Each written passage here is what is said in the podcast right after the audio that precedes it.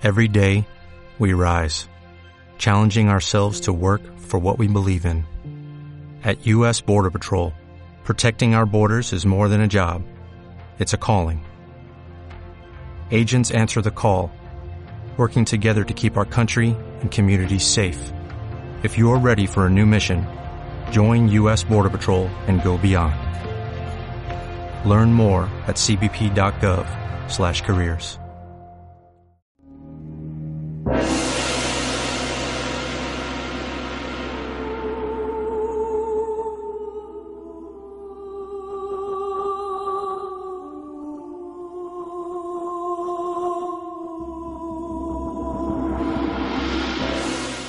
la desaparición de Tarteso, a finales del siglo VI a.C., otros pueblos que habitan la península ibérica protagonizan su historia. Muchos son prácticamente desconocidos por los españoles actuales, salvo en algunas localidades de su remoto origen. Y sin embargo, en ellos se encuentran muchas de las características que han jalonado la forma de ser de los habitantes de la península ibérica y han construido su peculiar historia.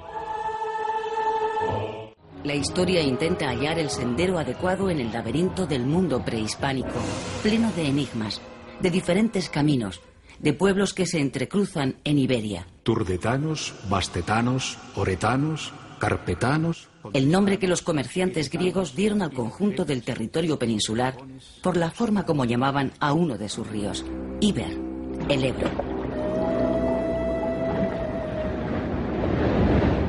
Historiadores, geógrafos y literatos clásicos rememoran las características de estos pueblos prehispánicos antes de su conquista.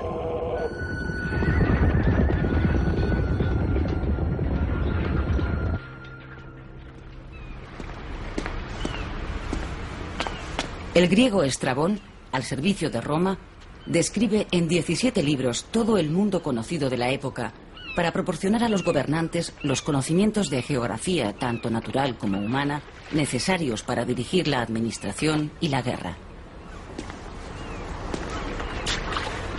Al hablar de los pueblos ibéricos, tamiza su mirada en función de su receptividad a la civilización grecolatina que la potencia invasora quiere imponer. Los habitantes del norte están poseídos por una dureza y rabia bestial y son aficionados a lavarse los dientes con orines,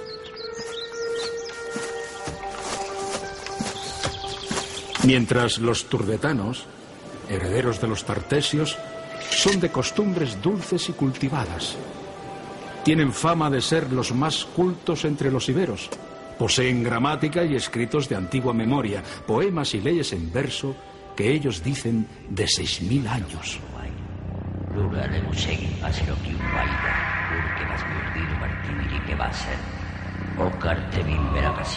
La lengua ibera aunque con distintos dialectos, unifica a diferentes pueblos que habitan entre los siglos VI y II a.C., desde la Alta Andalucía hasta el sur de Francia.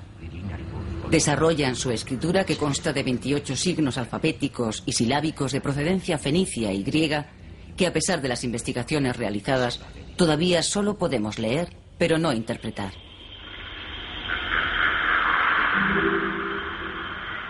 Los signos son frecuentes en documentos contables hechos en tablas de plomo o en la cerámica.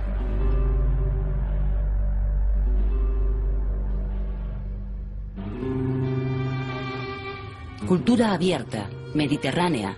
En Cataluña, el Valle del Ebro, Valencia, el sudeste, la Alta y la Baja Andalucía, se construyen ciudades, aparecen poblados, se realizan bellas esculturas, se emplean tornos de alfarero y se generaliza el uso del hierro.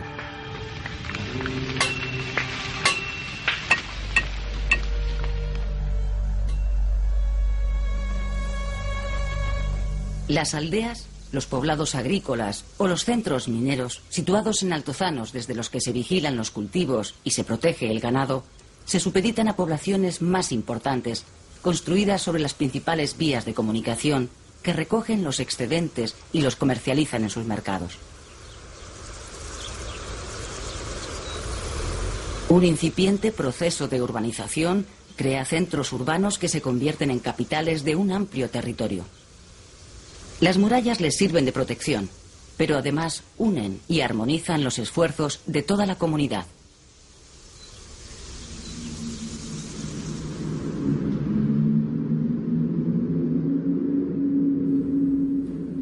El urbanismo es aún poco complejo. Apenas hay diferencias arquitectónicas entre unos espacios y otros. No hay palacios, ni teatros, ni grandes almacenes o edificios públicos.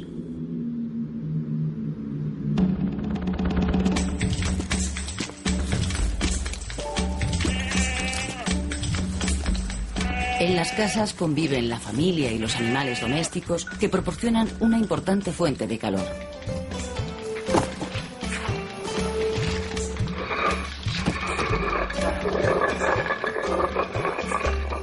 Todo se produce en el propio hogar.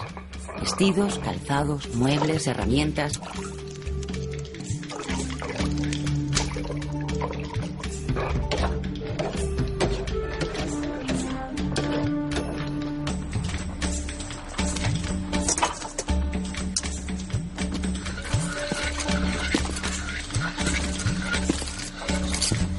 La sociedad está estratificada. En la cúspide los propietarios que se afanan en acumular más y más tierras. Bajo ellos, otros hacendados más modestos, los comerciantes y los artesanos. Y al fin, los desheredados, peones que trabajan a las órdenes de capataces en los campos o en las minas, y algunos esclavos, producto de botines de guerra.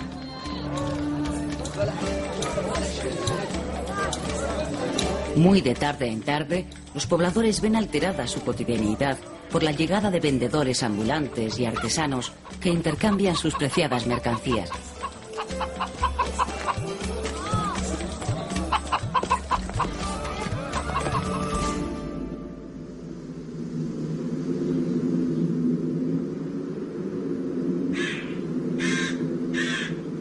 La agricultura y la ganadería son la base económica de la sociedad ibera.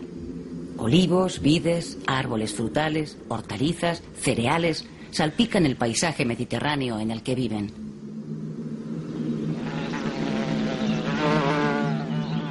La miel, además de servir como excelente conservante, constituye un manjar para el paladar de los iberos y un preciado bien de comercio e intercambio. El mayor enemigo para los agricultores iberos es el conejo una especie que despierta la curiosidad de los griegos al llegar a la península ibérica, pues para ellos es desconocida. Estrabón, en su geografía, señala que los conejos constituyen una auténtica plaga. Los animales dañinos son raros, excepción hecha de unas librecillas que agujerean la tierra y algunos llaman levérides. Como se alimentan de raíces, destruyen plantas. Son animales imposibles de combatir dada su multitud.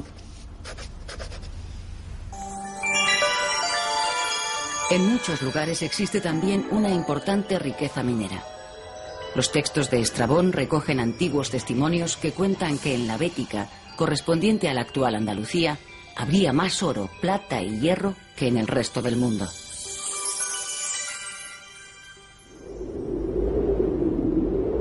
La naturaleza es además para los iberos lugar de culto, de adoración.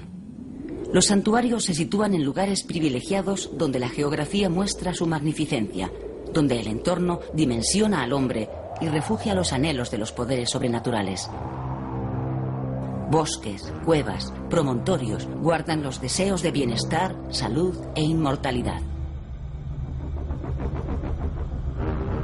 Los iberos colocan en esos enclaves figuritas y exvotos, a veces solo trozos, una mínima escultura que representa la pierna dañada, la mano herida, el rostro de la persona enferma, el animal doméstico necesario para cultivar la tierra. Otras veces, la representación de la figura humana se abstrae o esquematiza para pedir buenas venturas, fertilidad, descendencia.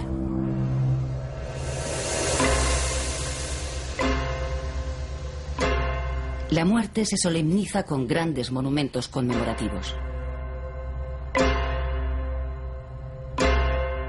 Para la investigación histórica tiene gran importancia el hallazgo de las sepulturas del mundo antiguo, pues a falta de comprender su escritura, muchos de los conocimientos que se poseen provienen de los ajuares de las tumbas que testimonian sus costumbres en la vida y permiten reconstruir parcelas de su historia.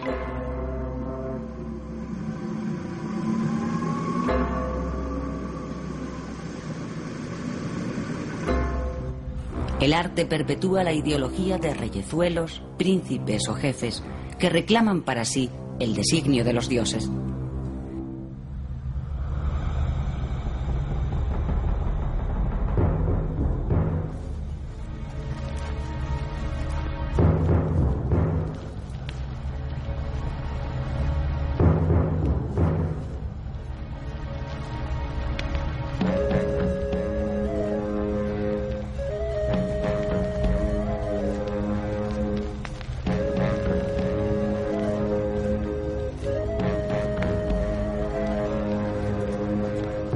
Aristócrata muerto es vestido con sus mejores galas para su paso al temido mundo de ultratumba. Es enterrado en compañía de sus armas. Se clavan tantas lanzas como enemigos hubiera matado en el campo de batalla. Representaciones esculpidas de animales mitológicos y reales, esfinges y leones, caballos y lobos, grifos y toros, ensalzan el valor del héroe.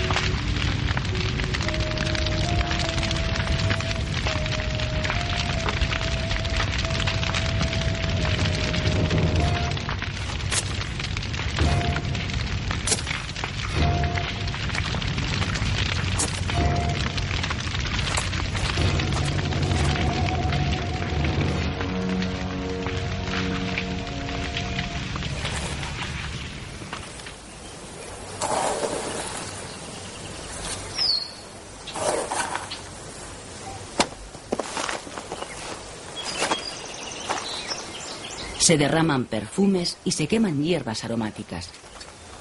La ofrenda de vino y un banquete hacen honor al difunto. Junto a él se depositan huevos y piñas granadas que adquieren carácter simbólico de perennidad y sosigan el espíritu del fallecido en el mundo de los muertos, impidiéndole un intranquilizador vagar en un hipotético regreso al de los vivos.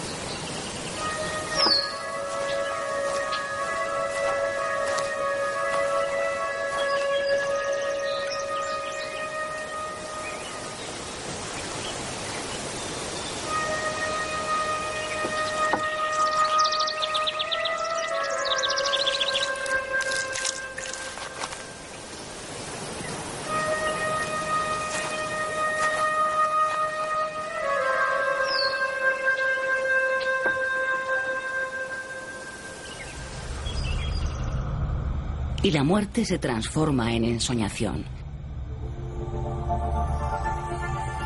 Y los artesanos se inspiran en la realidad para idealizarla, y de la talla surgen damas fascinantes, mujeres ante las que solo cabe la adoración, diosas madres que desentierran las expresiones y los sentimientos iberos para hacerlos inmortales en el tiempo.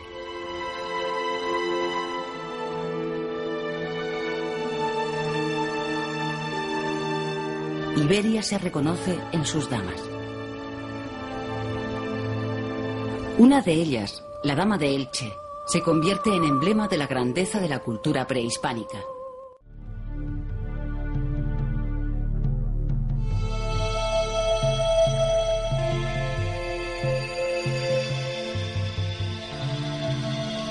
Nuestra proximidad al mar nos propició frecuentes encuentros con gentes de todas las orillas del Mediterráneo fenicios y griegos, unos de nuestros más asiduos visitantes nos mostraban sus culturas, animándonos a crear la nuestra propia, la ibérica.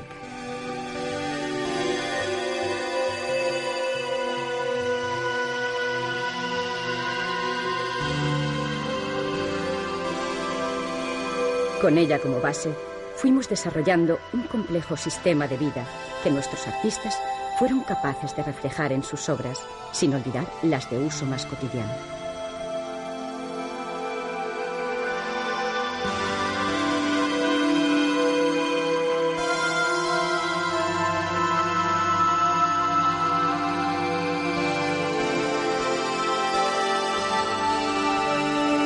La ciudad amurallada estaba formada por calles rectas que se cruzaban entre sí, creando manzanas de grupos regulares.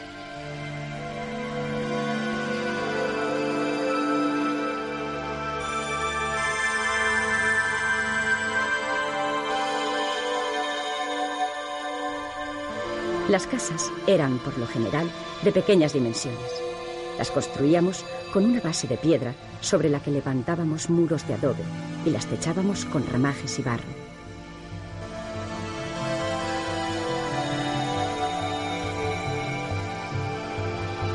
Su interior era muy simple y servía para usos bien diferenciados. Una parte se dedicaba a cumplir las necesidades básicas y la otra se destinaba para realizar las artesanías domésticas, entre las que destacaban la preparación de alimentos y el telar.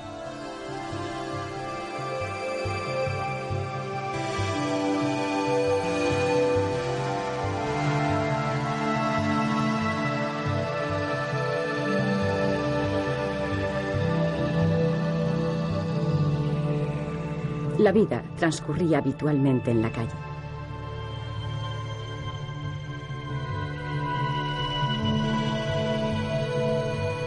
En nuestra sociedad no éramos todos iguales. La mayoría se dedicaba a trabajar la tierra y a producir todo lo que necesitábamos. Otros se encargaban de gobernar el destino de nuestro pueblo. Eran personajes civiles a los que se distinguía por sus ropajes generalmente teñidos de púrpura. Los militares formaban un grupo muy poderoso. Sus decisiones eran la ley que todos debíamos de aceptar. Vestían un imponente uniforme diseñado para aterrorizar a los enemigos. La ferocidad del lobo, representado en el disco que cubre su pecho, era un amuleto que protegía al guerrero que lo llevaba. Otro estamento social era el religioso, al que pertenecíamos yo misma y la solemne y majestuosa dama entronizada.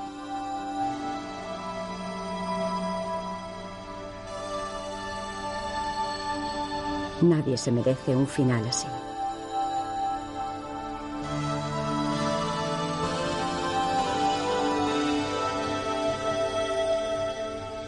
Las dos presidíamos el templo de nuestra ciudad, al que acudían todos sus pobladores.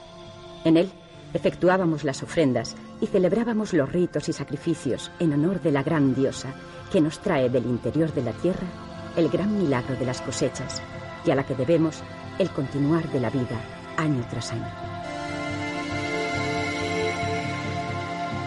Soy la divinidad única, a quien venera el mundo entero, bajo variados ritos y distintos nombres. Un gran número de personajes nos acompañaba en el templo. Allí estaba el hijo más amado de la familia, que sufragaba el culto del templo. Guerreros en combate ritual, los símbolos divinos del caballo y el toro y el grifo. Ser mitológico, mitad águila, mitad león, fiero guardián de los lugares sagrados y protector de las almas.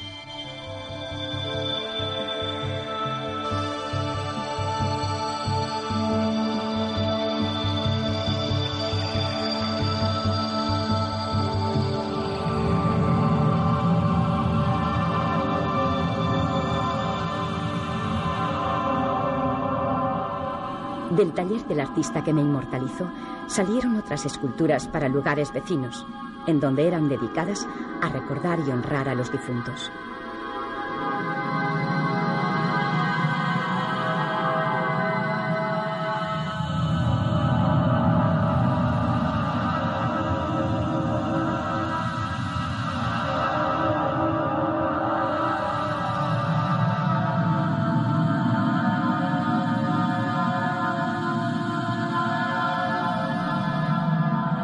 Aquella época, la constelación visible en las noches despejadas era Tauro, y todos los que la contemplábamos la interpretábamos como la del dios masculino, símbolo de la fecundidad tan ensalzada por nosotros.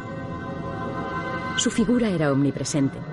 Coronaba los monumentos funerarios que se erigían en las principales vías de acceso a la ciudad dedicados a los antepasados, donde se depositaban sus restos y sus ajuares y donde se realizaban sacrificios y libaciones en su honor, porque quien verdaderamente muere es quien no es recordado. Quien mantiene viva su memoria sigue entre los vivos. El ritual del enterramiento comenzaba con la cremación del cadáver en una gran pira de leña. Se lavaban sus huesos y se colocaban, junto con las cenizas, en un recipiente de barro que se introducía en la tumba en compañía de los que habían sido utilizados en los ritos funerarios celebrados en su honor, de otros conteniendo alimentos, de su ajuar y de sus armas. En algunas ocasiones utilizábamos esculturas como lugar de depósito de las cenizas del difunto, como esta urna funeraria en forma de toro. Nuestra religión nos enseñaba que las almas de los difuntos viajan hasta otro mundo y hasta allí eran transportadas por una figura alada, la Esfinge, guiada por nuestra diosa. Era una imagen muy expresiva de nuestro pensamiento, una síntesis de nuestra manera de entender el paso a la otra vida.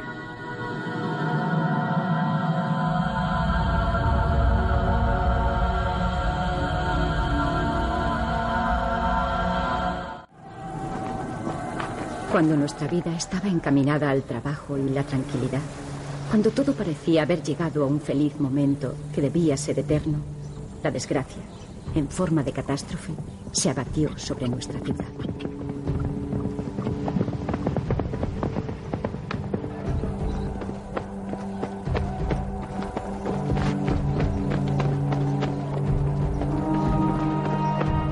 Con los primeros síntomas de que algo grave iba a ocurrir, y con toda la urgencia requerida por el momento, unos jinetes se acercaron a nuestra playa por arena con que cubrirme.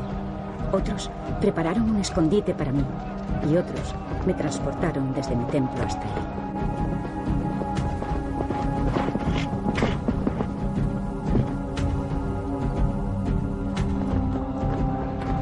Los que me querían y respetaban dedicaron sus últimos esfuerzos en protegerme, ocultándome en el nicho excavado junto a la muralla.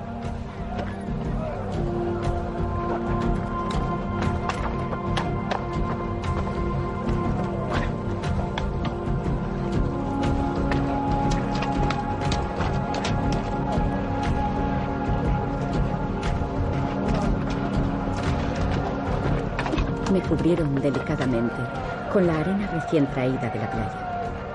Olía a mar. Nunca volvieron. Perecieron con la ciudad, de cuya destrucción, provocada por los avatares de la Segunda Guerra Púnica, yo fui la única superviviente.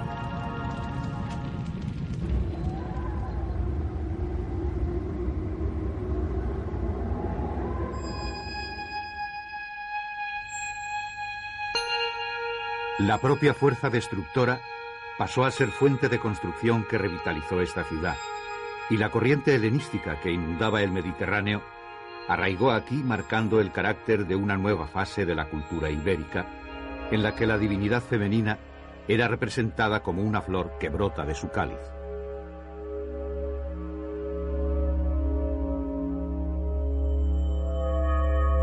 Esa era la motivación esencial de quienes plasmaban su arte en la decoración de la cerámica, vehículo de transmisión de un pensamiento en torno a la magia y la religión que tan profundamente afectaban a la vida en estos momentos.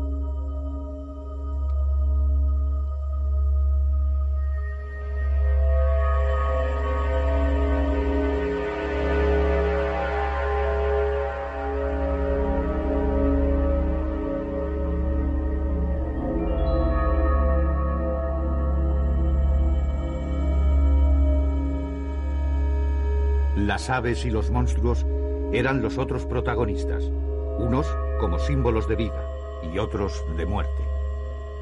Grandes aves con alas desplegadas se repetían continuamente. Las escenas dibujadas en los vasos colaboran en gran medida a desarrollar la simbología de este mundo. La inmortalidad la representaban con un héroe que se enfrenta a un monstruo al que tiene cogido por la lengua. Se trata de la eterna lucha del héroe con el dragón.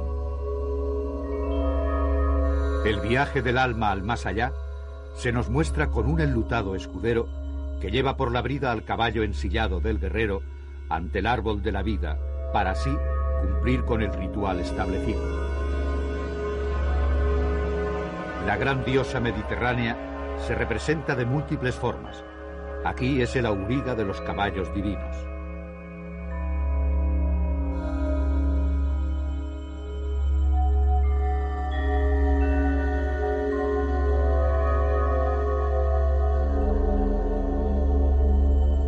Las alas son uno de los atributos de la divinidad.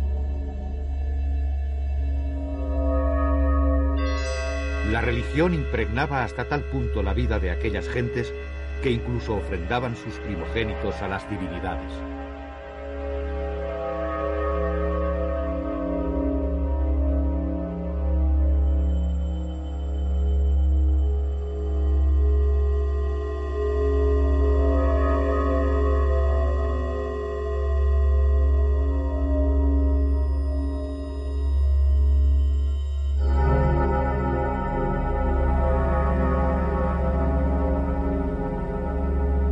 Riqueza decorativa de la cerámica se debe al alto contenido simbólico de sus representaciones.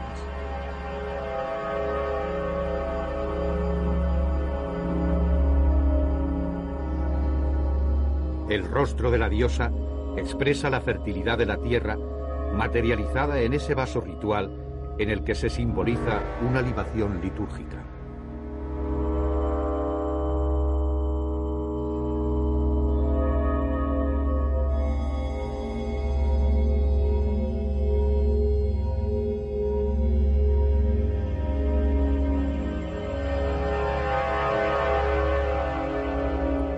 Fertilidad que también afecta a los aspectos humanos en la plasmación de los amuletos fálicos.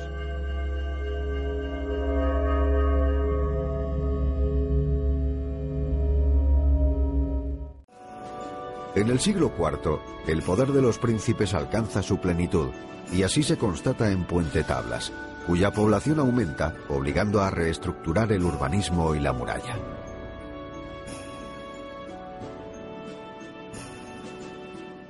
El paso del tiempo es remodelada, eh, encamisándola en algunos de los bastiones, de tal manera que eh, lo que estamos viendo realmente no es una fortificación de, un momento concreto, sino es la historia de la propia fortificación.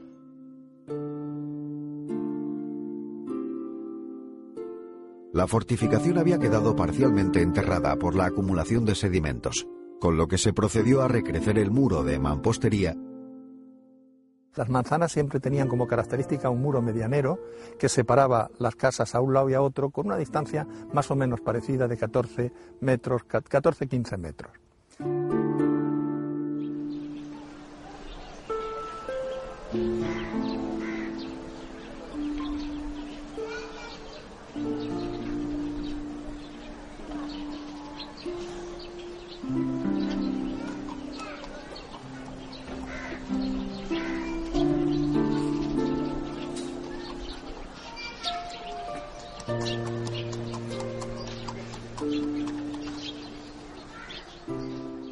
Las casas ibéricas, hay que decir que eh, en general todas tienen patio, por lo menos hasta ahora las que se han excavado muestran siempre una estructura a la entrada o al fondo con un espacio abierto, seguramente semicubierto, donde están los restos de, de, los hogares o de los hornos, sobre todo hornos de pan, que son muy frecuentes en las casas. Y en la parte contraria, es decir, si está el patio al fondo, a la entrada o al revés, es donde estarían las habitaciones con los almacenes, los dormitorios, etcétera, etcétera. La denominada casa número 2 es un claro ejemplo de vivienda íbera.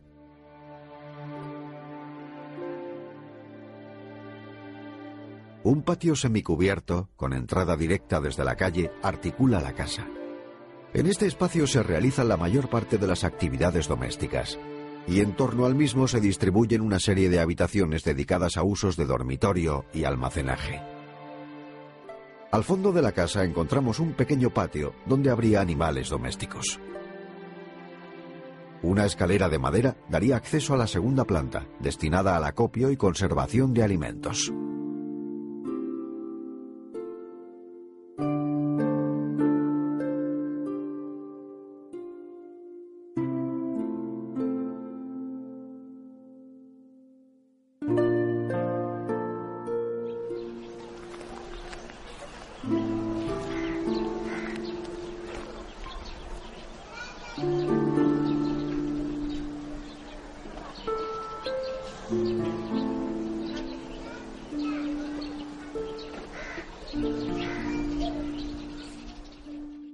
La estructura del, urbanismo eh, no deja al margen a la población artesanal, que no se integra en las casas de los clientes que quedan en el centro de la manzana de la, de la meseta, sino que parecen disponerse en el intramuros, de tal forma que en las proximidades de la puerta hemos encontrado restos de escoria de bronce, hemos de, de hierro, perdón, hemos encontrado también materiales que pueden corresponder grosso modo a, a, producción y que nos diría o nos haría pensar que todas esas casas que van ligadas al interior de la muralla serían los artesanos.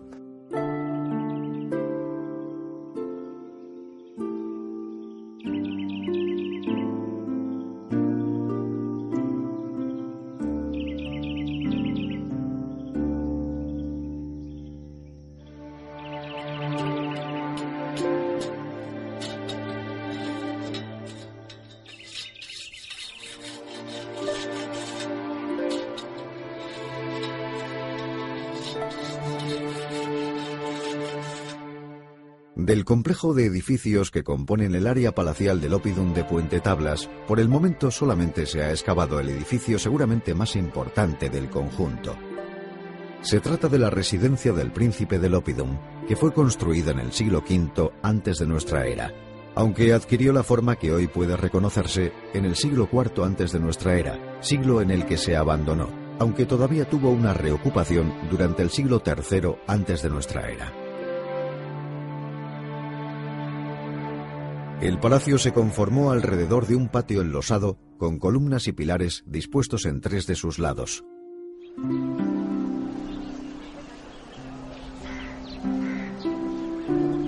Desde este espacio abierto se distribuían dos zonas bien diferentes. Al oeste, los espacios nobles en los que destacaba la sala de banquetes, con un vestíbulo provisto de un aljibe y un canal de agua que recogía las aguas del patio y cruzaba la sala hasta salir fuera del edificio por un portillo. La conservación de algunos fragmentos de estuco rojo hace pensar en el excelente tratamiento que tendrían las paredes del palacio.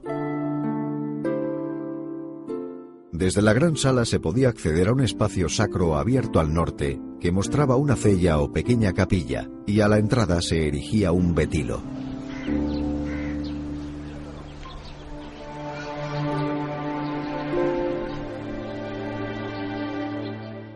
Al este del patio, una segunda zona definiría los espacios privados del príncipe, con el almacén, entre otras habitaciones.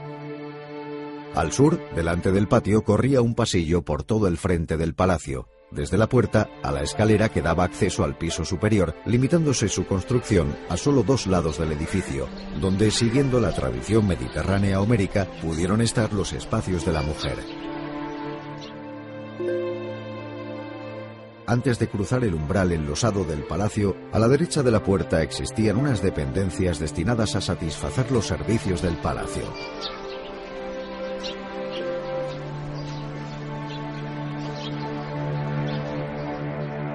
En el siglo IV, con el aumento de poder, los ópida expanden su demarcación. La táctica de control político se basaba en la delimitación del territorio mediante monumentos singulares en el nacimiento de los ríos. Ejemplo representativo resulta el del Pajarillo, en Huelma, donde el poder del príncipe de Itiraca se reivindica en clave mitológica y religiosa. Situado en el nacimiento del río Jandulilla, marcaba una importante ruta comercial desde el sur hacia el Alto Guadalquivir, siguiendo la trayectoria del cauce. Luego el dominio del enclave estaba basado también en un propósito económico. Tras el hallazgo casual de dos de las esculturas que forman el monumento, se procedió a la excavación arqueológica de la zona. Los trabajos desarrollados depararon el descubrimiento en la ladera de una colina del denominado santuario heroico de El Pajarillo. La excavación consiguió delimitar un recinto estructurado en terrazas y sacó a la luz las piezas de un grupo escultórico que completaba el conjunto. Todos los elementos componen una escena en la que se narra la hazaña de un héroe acometiendo el ataque de un lobo que se dispone a devorar a un joven. Dos leones y dos grifos enmarcan la escena. El conjunto se hallaba en la ladera de un pequeño monte, justo en la unión de dos arroyos.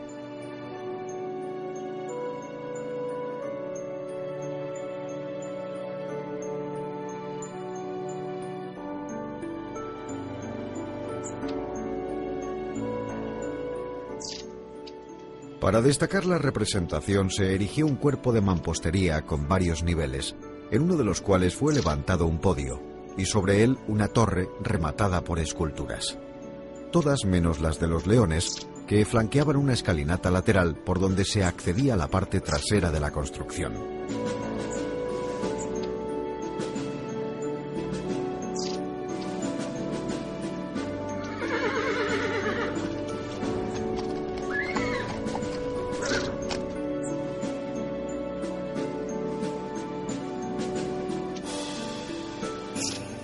Ante el monumento se celebraban rituales de sacrificios y ofrendas.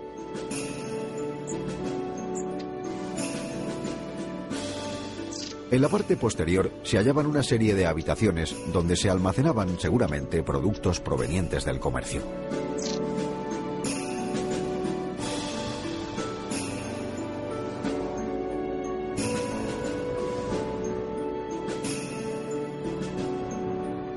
La cámara de Toya, próxima a Peal de Becerro, corresponde al modelo de tumba principesca del siglo IV antes de nuestra era, tiempo en que se desarrolló el modelo definitivo de necrópolis íbera.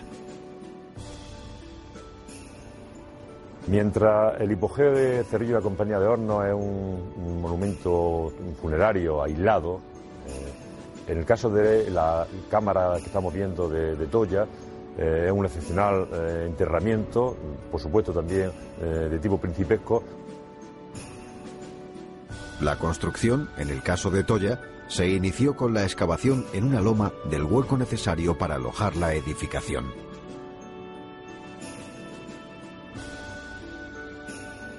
Una vez pavimentado el suelo, se elevaron los paramentos verticales a base de sillares de roca caliza y la techumbre, compuesta por grandes losas apoyadas sobre los muros. Finalmente, todo el monumento se cubrió con tierra, resultando un túmulo que destacaría en el paisaje.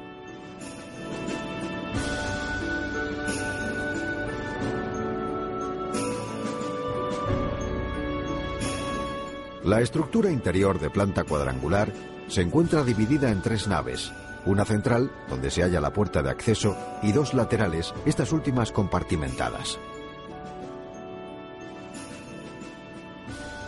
En las tres estancias encontramos un pollete bajo que recorre el perímetro y nichos labrados en la roca con cornisas adosadas. Cabe suponer que ambos elementos servirían para depositar diversas urnas de incineración y el ajuar funerario formado por cráteras, vasos, elementos votivos y simbólicos.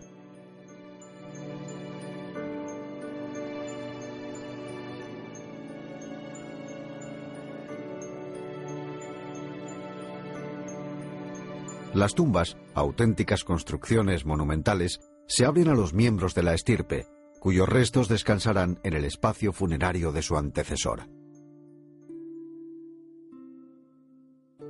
Hay que entender que la cámara realmente forma parte de, sería el elemento central de eh, una estructura de necrópolis en la que habría multitud de otros enterramientos. Sabemos que de hecho que existen por los ajuares que se han podido recuperar y que esos ajuares con diferentes niveles de riqueza constituirían pues el grupo de los clientes del príncipe enterrado en la cámara principal.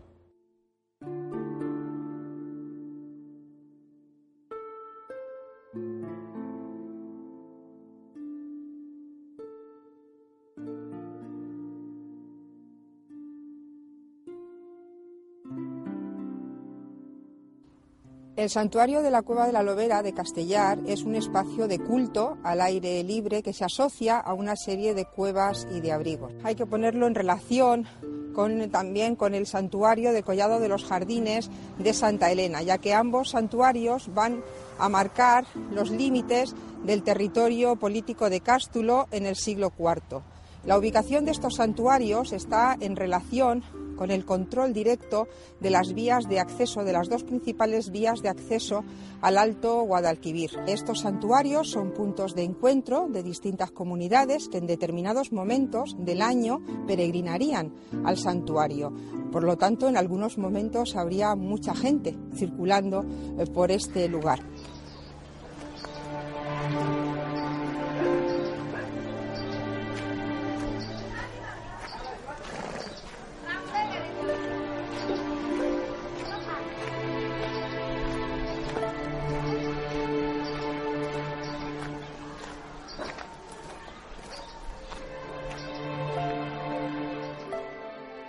La pendiente natural del terreno se salvó construyendo toda una serie de terrazas artificiales a partir de grandes bloques de piedra.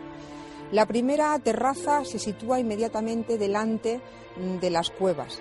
En este caso, terraza y cuevas formarían el núcleo principal del culto del santuario.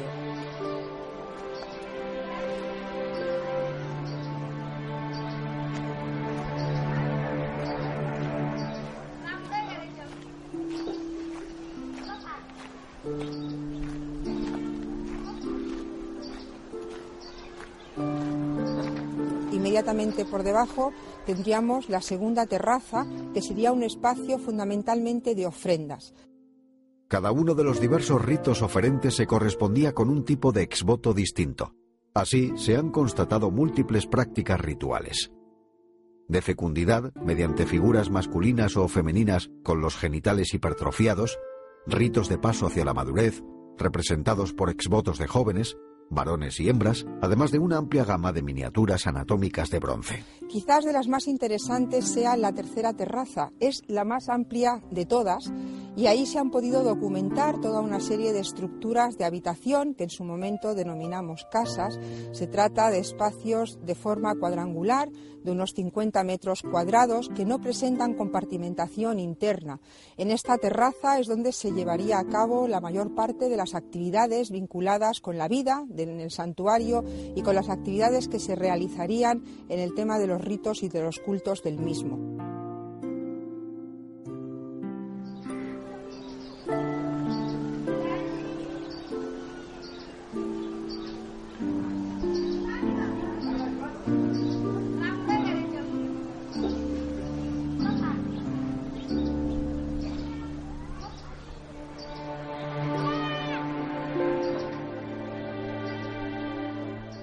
Científicos del Instituto de Astrofísica de Canarias han podido determinar cómo durante los equinoccios, todos los años, entre el 20 y el 21 de marzo y el 22 y el 23 de septiembre, al anochecer, la luz del sol entraría por una de las oquedades abiertas, una de las ventanucos abiertos expresamente para que la luz penetrara hacia el interior y causara un efecto óptico muy interesante.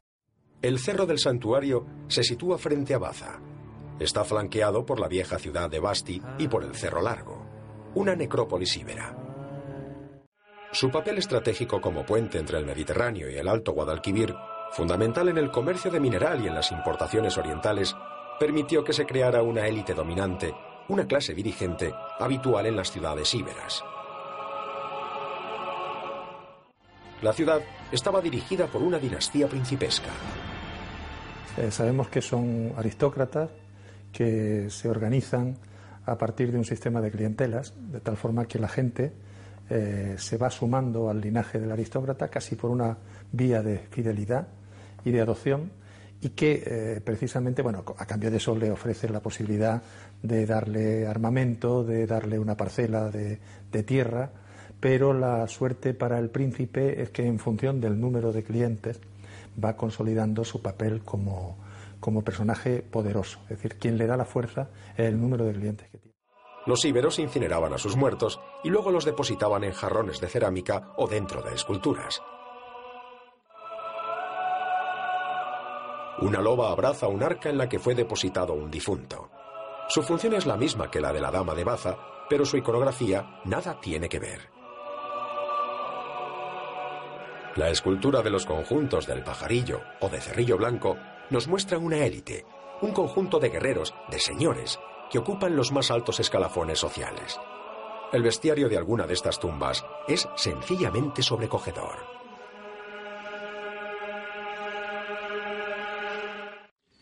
Concretamente, aquí donde estamos ahora mismo, eh, junto a este pequeño túmulo que hemos colocado los investigadores pues para marcar donde se encontraba la cámara funeraria inicialmente, se trataba de un espacio subterráneo de planta más o menos cuadrada, de 2,60 metros de lado por 1,80 de profundidad y directamente excavada la roca. La estatua se encontraba frente a mí, es decir, colocada en el lado norte, adosada al lado norte de, de la tumba. Las esculturas ibéricas se remataban mediante un proceso de pintura que formaba parte de los recursos expresivos de las propias esculturas. Sin embargo, es muy raro que se conserven estos detalles debido a los 2.500 años que han pasado desde que se fabricaron las esculturas hasta ahora. Una excepción la constituye la Dama de Baza, encontrada en una tumba sellada y que ha conservado afortunadamente los restos de pigmentación que cubrían toda la escultura y que nos permiten apreciar la complejidad de todo este proceso. Se conservan las pinturas de la superficie de la dama. Sobre una capa de yeso se aplicaron distintos tonos de color tierra, rosa, eh, marrón eh, y también azul y negro. Quizás lo que más llama la atención sea que sobre los collares y las eh, joyas en general que lleva eh, como decoración, se aplicó una lámina de estaño para que diera un aspecto de color plata, eh, de que recuperara el tono original de las joyas verdaderas. La operación de traslado y descenso de la imagen no debió resultar sencilla, dado su elevado peso y el desnivel de unos dos metros que tuvieron que salvar para colocar a la dama. Junto a ella se introdujo un ajuar de piezas de cerámica. La tumba fue sellada tras un ritual que se supone complejo y nunca se profanó. Entre el ajuar de la tumba se depositaron a modo de ofrenda varias armas y escudos, algo singular en una tumba femenina, lo que puede indicar que era una figura destacada de la aristocracia, tal vez una reina o una princesa. Estamos junto a la escultura conocida como la Dama de, Baza. Como pueden ver, se trata de una estatua, una figura sedente de una mujer. Bien es cierto que las proporciones que guarda de su cuerpo, por ejemplo, el regazo, las rodillas, respecto al tamaño de la cabeza o del torso, no están muy bien proporcionadas. Carece también de, pecho, eh, prácticamente plana, pero es que el artista realmente lo que estaba intentando representar no es tanto la perfección de, la figura como toda la simbología que, encierra. Y en ese sentido, lo más destacable es precisamente que estamos delante de una estatua que tiene una peculiaridad muy especial, y es que es una urna funeraria. Debajo del brazo derecho del trono encontramos una oquedad, donde se hallaron los restos óseos. Esta es una porción del temporal izquierdo, dos fragmentos del temporal derecho, parte de los alveolos de la mandíbula, falanges y dientes. Su análisis confirmó que pertenecían a una mujer que en el momento de su muerte tendría entre 25 y 30 años.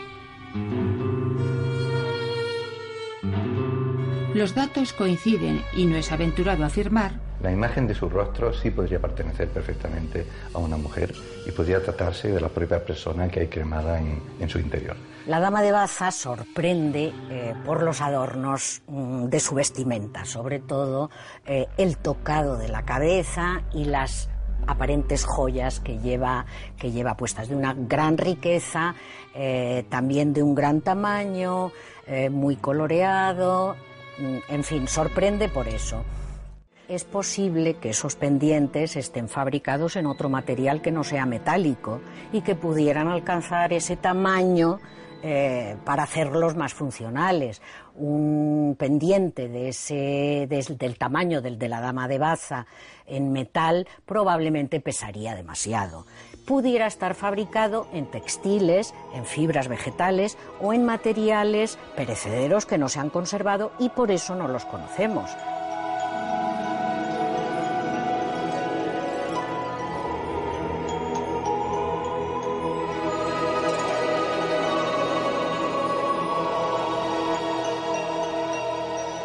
Una de las curiosidades de la dama de Baza es que en vez de estar de pie como tantas otras damas que conocemos en los santuarios ibéricos, está sentada.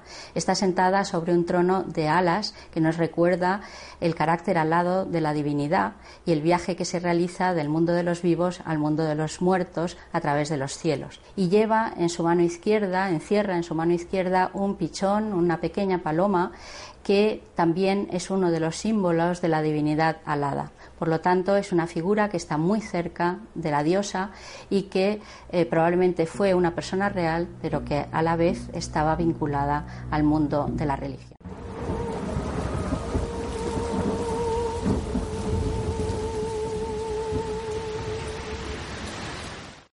O'Reilly Auto Parts puede ayudarte a encontrar un taller mecánico cerca de ti. Para más información, llama a tu tienda O'Reilly Auto Parts o visita oreillyauto.com.